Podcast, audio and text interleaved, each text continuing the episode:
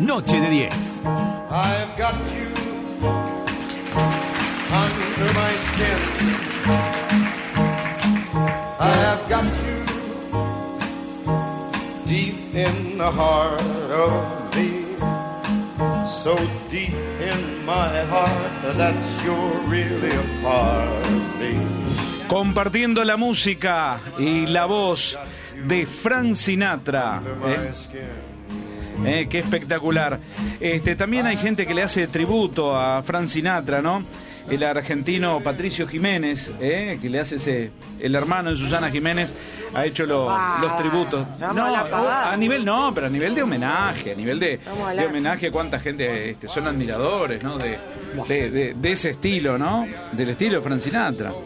Este, hoy estaremos eh, en esta sección tenencia compartida, tenencia compartida, este, con Raúl Menéndez y Marcel Manteros. Eh, vamos a hablar y conocer un poco. Viene con tantos papeles que me, me, me preocupa. Ay, ay, ay, ay, ay, ay. ¿Qué pasará? ¿Qué pasará por acá? Noche de 10. Noche de 10, señores, Michelle, mensajes. seguí hablando que estoy preparando el Muy mate. bien, siga, prepara- siga preparando el mate.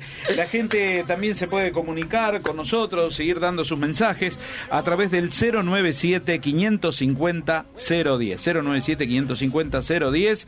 Estamos vía Facebook en directo en este momento, en la tarde, en la noche, de la radio que nos acompaña, en la 30, Radio Nacional 1130.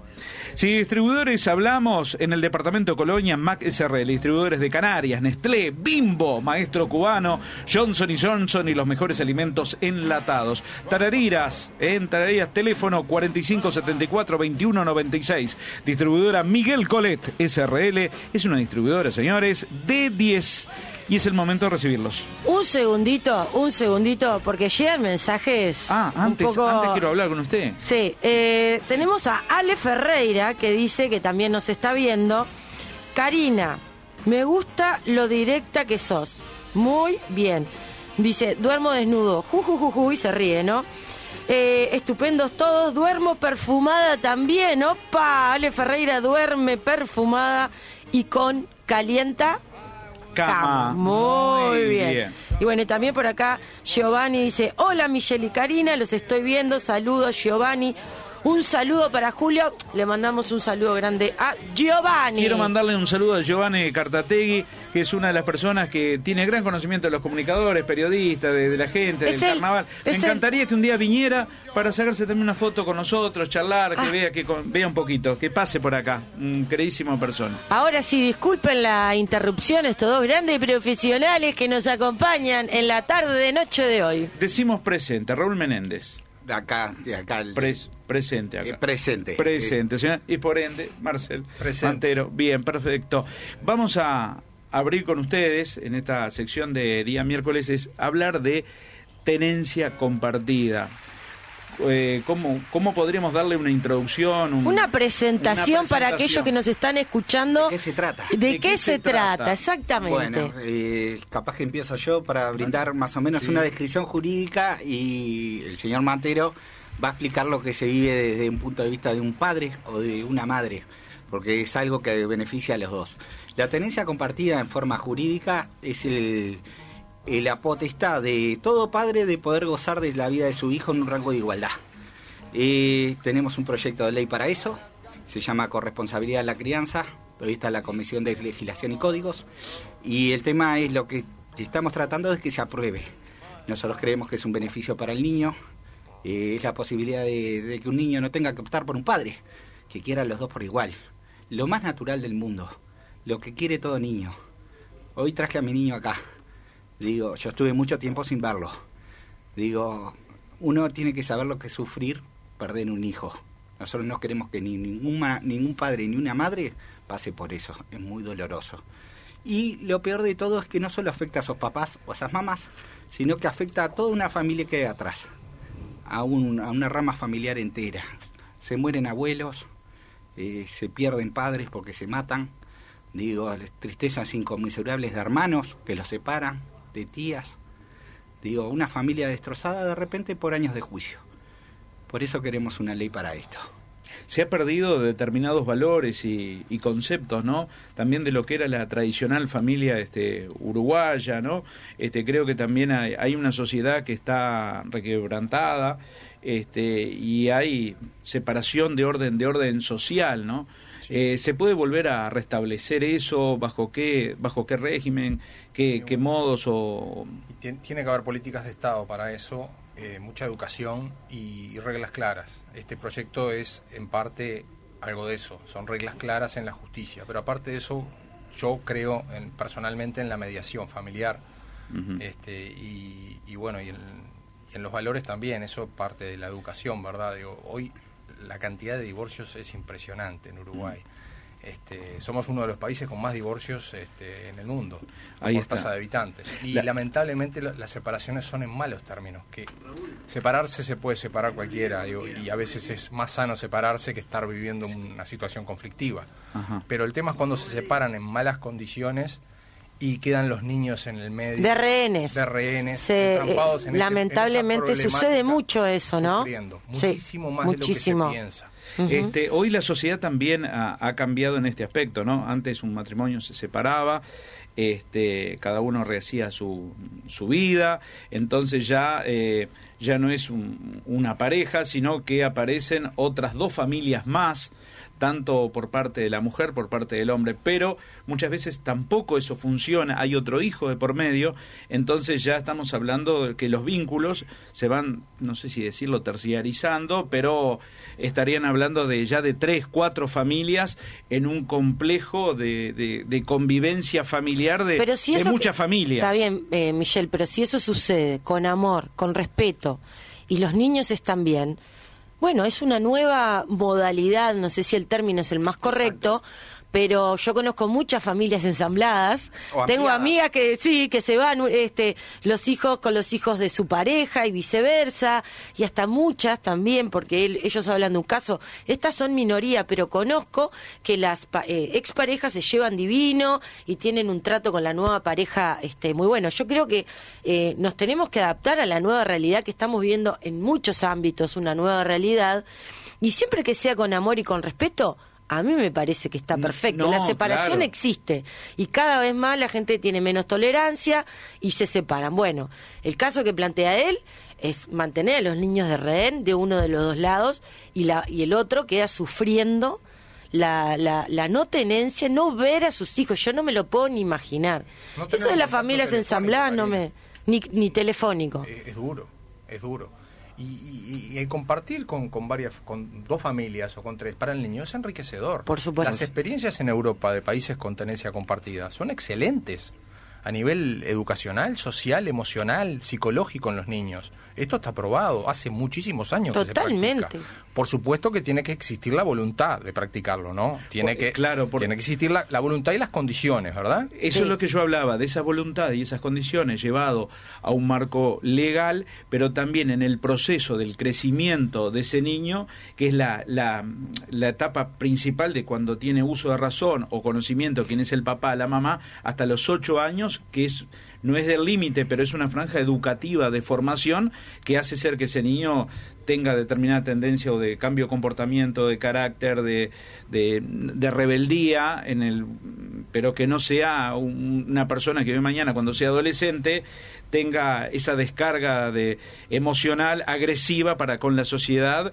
y no sea un hombre de bien, no se sienta este capacitado, ¿no? Sin Porque duda. afecta todo ese ese clima, ¿no? Sí, sí, sobre todo los primeros tres años este, se dice que el apego del niño es, es muy importante hacia los padres y ahí es cuando se puede torcer definitivamente un niño hacia la drogadicción, la delincuencia, eh, la violencia. Entonces el amor, la protección y el cariño de la familia ampliada es muy importante.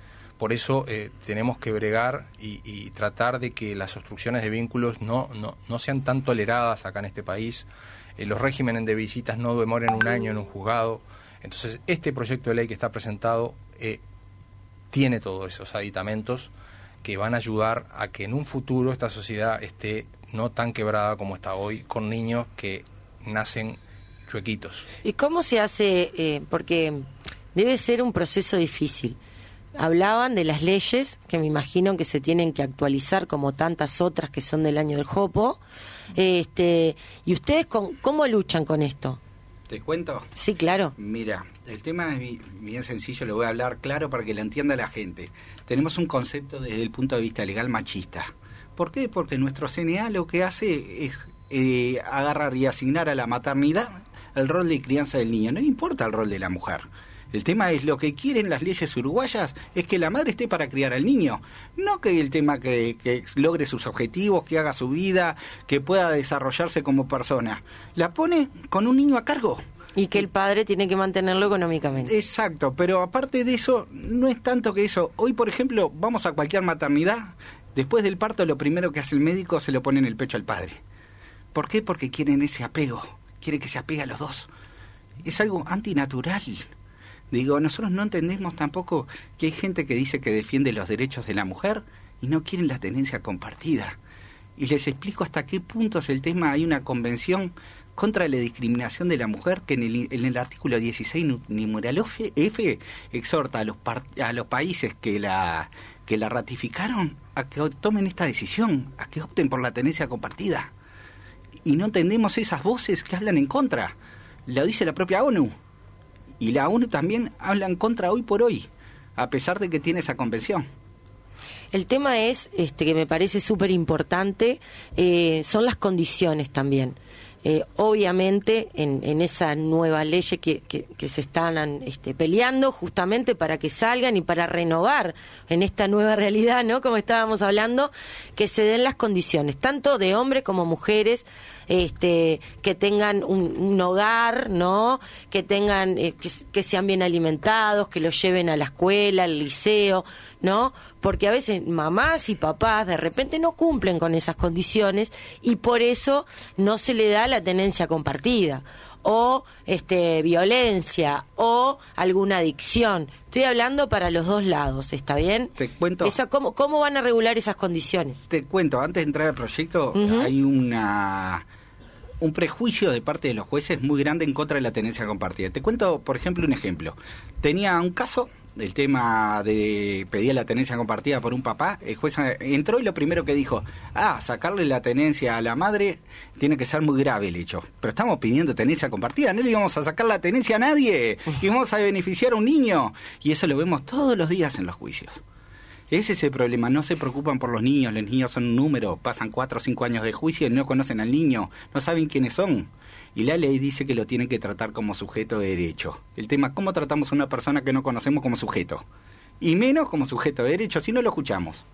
Eso es lo que estamos en contra, por Bien. eso pedimos la ley. Eh, Bien. Yo, un- una pregunta, ¿no? Una Sí. pregunta, a ver, en un caso de que hay una señora que está separada, ¿no? Está separada, tiene dos hijos adolescentes, un- supongamos una niña de, de 9 años, un chico de unos 15, 16 años, y ella decide tener una pareja. Mm. Entonces, el, en ese con, eh, cónyuge, no sé si decirlo así, o cónyuge o convivencia, No, pareja. la nueva pareja cuatro años aproximadamente o cinco años de, de convivencia, ¿da? donde el otro papá es el que eh, eh, se lleva los fines de semana a la nena o al chico o algo, pero este mm, puede haber un marco legal para que em, eh, le quiten a le quiten la hija a la, a la mamá porque en realidad no quiere que eh, esté con esa pareja.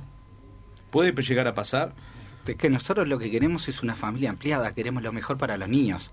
Ese es el proyecto de Y hay, que y hay una decisión a veces que es eh, muy difícil, ¿no? Tenés cuatro o cinco años bien con esa pareja, pero apelan a que está bien que estés con tu hija, pero no quiero que tú ahí adentro de, de la casa, eh, mi hija esté con otra persona. Pero ¿quién es uno para elegir la pareja al otro? No, no, por, eh, por eso, pero hay todo ese tema de... Ay, existe. Existe ese Existe. tema legal. El- de- Eh, lo comento porque hay una persona que está pasando por esta Sí, sí, situación. bueno, hay Y- artículos del, del, del CNA, ¿verdad? El artículo 43 del CNA lo puede explicar mejor que yo, digo, habla de los incumplimientos de visita y la obstrucción de vínculo y cómo se debería penalizar. Lamentablemente eso no pasa. Tenemos casos de 40, 50, 60 denuncias de obstrucción de vínculo. Eso se llama obstrucción de vínculo. Claro, cuando tú vas a buscar a tu hijo porque tenés un régimen de visita, y no te lo dan. Cuando tú haces una llamada por teléfono y no te pasan y no te comunican con él. Eh, eso es algo muy normal en el Uruguay y no se penaliza. Entonces este proyecto también amplía la penalización de la obstrucción de vínculo que es maltrato infantil, ni más ni menos que maltrato infantil. Hay que reformar todo ese tema de... El CNA que hablaba Raúl es el Código de la Niñez y la Adolescencia. Ah, es del está. año 2004. Estamos en el 2021. El mundo ha cambiado, ha evolucionado. Tenemos que evolucionar como, como ha evolucionado el mundo, como decía Karina.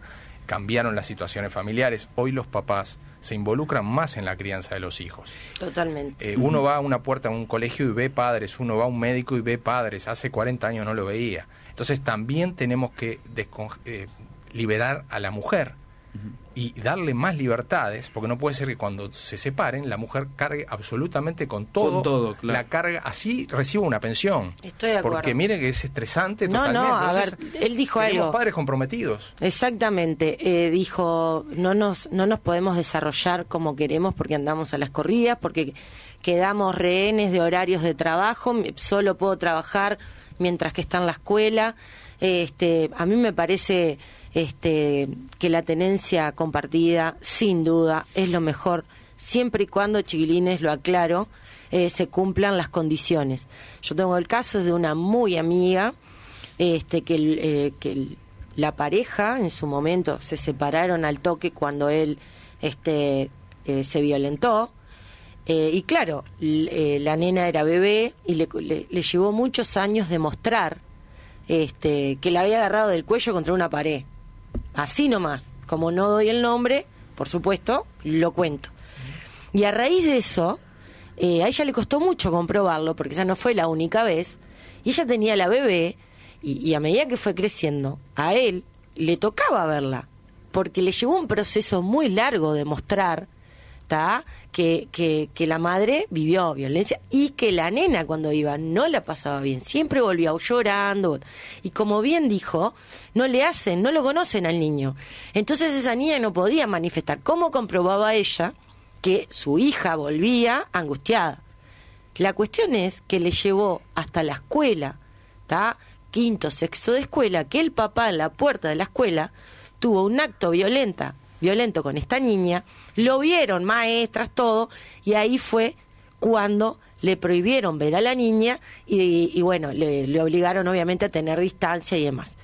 Este caso se los cuento porque insisto en las condiciones. Yo lo veo a ustedes con el amor que hablan y me parece divino. Y conozco más papás divinos que este caso que les conté. Pero las condiciones tienen que estar dadas para los dos lados. Conocemos mamadictas, violentas, todos sabemos, ¿no? Sin duda. Pero bueno, me parece que en ese punto es en lo que insisto que hay que tener mucho cuidado. Sí, sí, eh, el proceso de tenencia va a ser va a ser igual que como es hoy, cuando uno pide una tenencia, uno va al juzgado con testigos, tiene una audiencia y tiene que demostrar que tiene la posibilidad de criar a ese niño, como, como se hace hoy, ¿verdad? Lo único que se pide hoy es que eh, como primera opción el juez maneje la tenencia compartida. Bien. Tiene que Estudiar ambas partes, estudiar, se llama. Exactamente. Sí, sí, Legalmente capaz de Tiene que demostrar, y bueno, y si hay violencia, hay un juzgado especializado para eso. Tendrá que pasar por ese juzgado especializado. Lo que queremos es que no se rompa de repente el vínculo con los abuelos, con los medios hermanos a veces. Este, y hasta que no esté comprobada esa violencia, que de repente en un régimen vigilado, vigilado, que pueda ser una ayuda también para el juez para poder decidir, porque en ese régimen vigilado van a haber cámaras y van a haber psicólogos o especialistas que van a estar viendo la reacción de ese niño con su papá o con su mamá hasta que se compruebe, porque también existen eh, esos casos que son reales, pero también existen muchos casos de falsas denuncias. Claro, en ese, en ese proyecto, en ese proyecto también incluyen al, al niño o la niña que también pueda tener esa opinión, porque supongamos lo que yo Sí, hoy pero eso de tiene ese que ser mayores. No, No, no, A los niños no. se No, que se te explico. El tema es bien fácil y lo explico legal para que Sí. lo entienda cualquier abogado y cualquier persona. Eso, el artículo 118 del CNA dice que el niño tiene que estar defendido y el juez lo tiene que escuchar. El artículo 119 dice que también que tiene que estar defendido y escucharlo. El 118 aparte dice que hay que escucharlo a pesar de la edad que tenga. El artículo 8 habla del derecho del niño a ser oído en juicio, no dice la edad. Y la recomendación número 12 del Comité de Derechos del Niño dice que hay que entrevistarse con el niño cualquiera sea la edad que tenga. Y te voy a explicar por qué. Yo tengo un bebé. Vamos a ponerle un año y medio. Lo pongo frente al papá, sale corriendo y lo abraza y le da besos, de lo demás. Eh, A ese vínculo hay que cortar. Eso es lo que no se hacen los juzgados, eso es lo que no hacen los defensores y eso no es lo que no hacen los peritos. Ni siquiera entrevistan esa parte. Claro.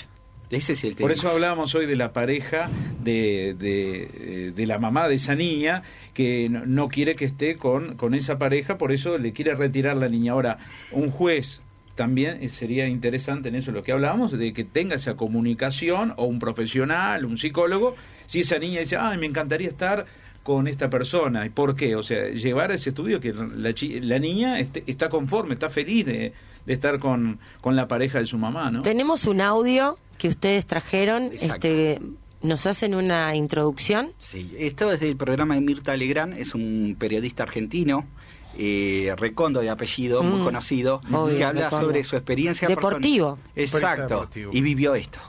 A ver. Y- En materia de, de familia, para Nadie mí se ocupa. hay una urgencia y que es prioritaria absoluta, Sí. que son los chicos. Sí, sí. Yo se lo dije a ella antes. Eh, La educación. tiene, tiene que pasar, no, tiene que haber algo con las falsas denuncias. Hay muchos chicos, olvídate si es por papá o mamá. No importa. Hay muchos claro. chicos que se ven privados de ver a su papá o a su mamá por una falsa denuncia de su mamá o de su papá.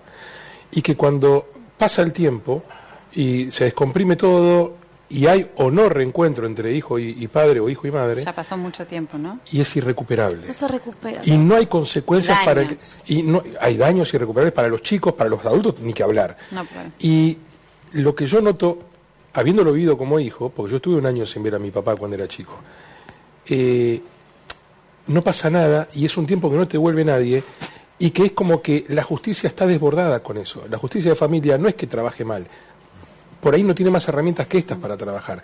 Y al que hizo una falsa denuncia o a la que hizo una falsa denuncia no le pasa nada. ¿Y vos por qué estuviste más de un año Sí, porque mi mamá y mi papá tenían un problema entre ellos muy grande desde que se separaron. Mi mamá lo tomó con mucho fanatismo, lo tomaron como algo personal entre ellos. Yo pasé a hacer el botín y estuve un año sin ver a mi papá, convencido de que no lo quería ver, como se llama alienación parental, una cosa así. Bueno, un juez determinó que yo fuera a vivir con mi papá, para, mí fue desgarrador, para mi mamá también. Descubrí que mi papá no era el enemigo, descubrí que el problema era entre ellos, que ni mi mamá me quiso hacer daño, ni mi papá tampoco, cuando me mandó a buscar por la policía a mi casa.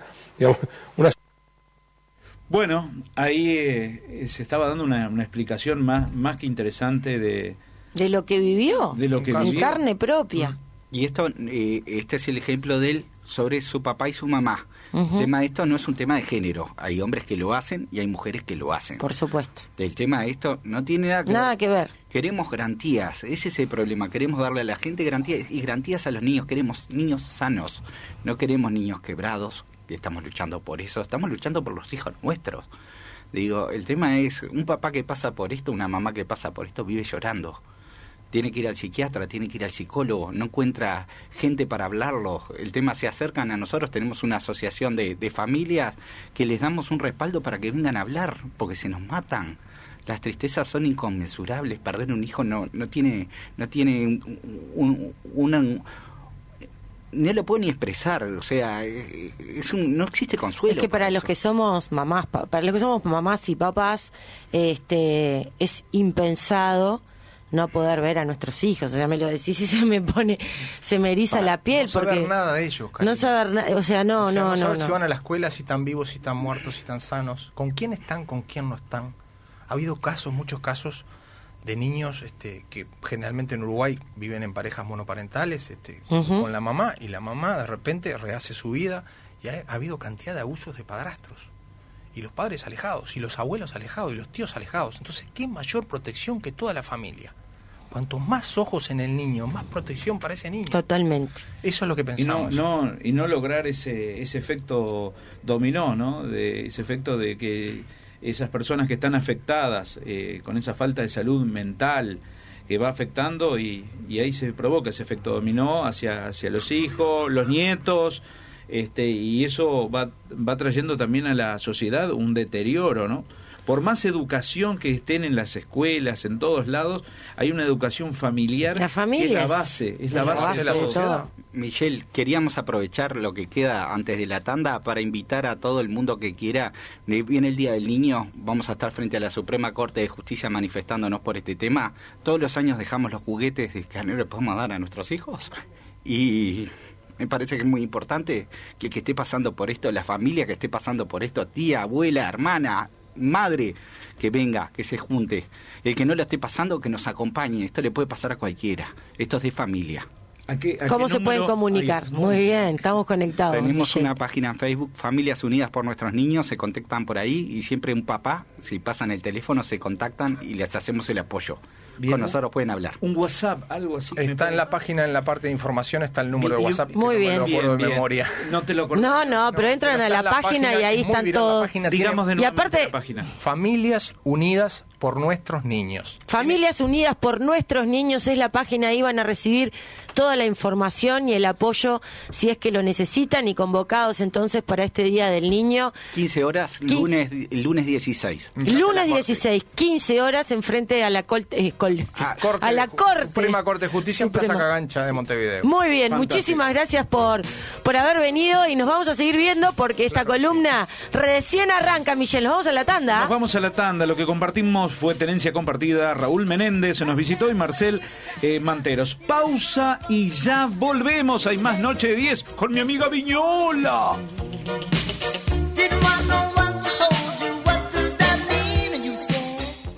Didn't de 10.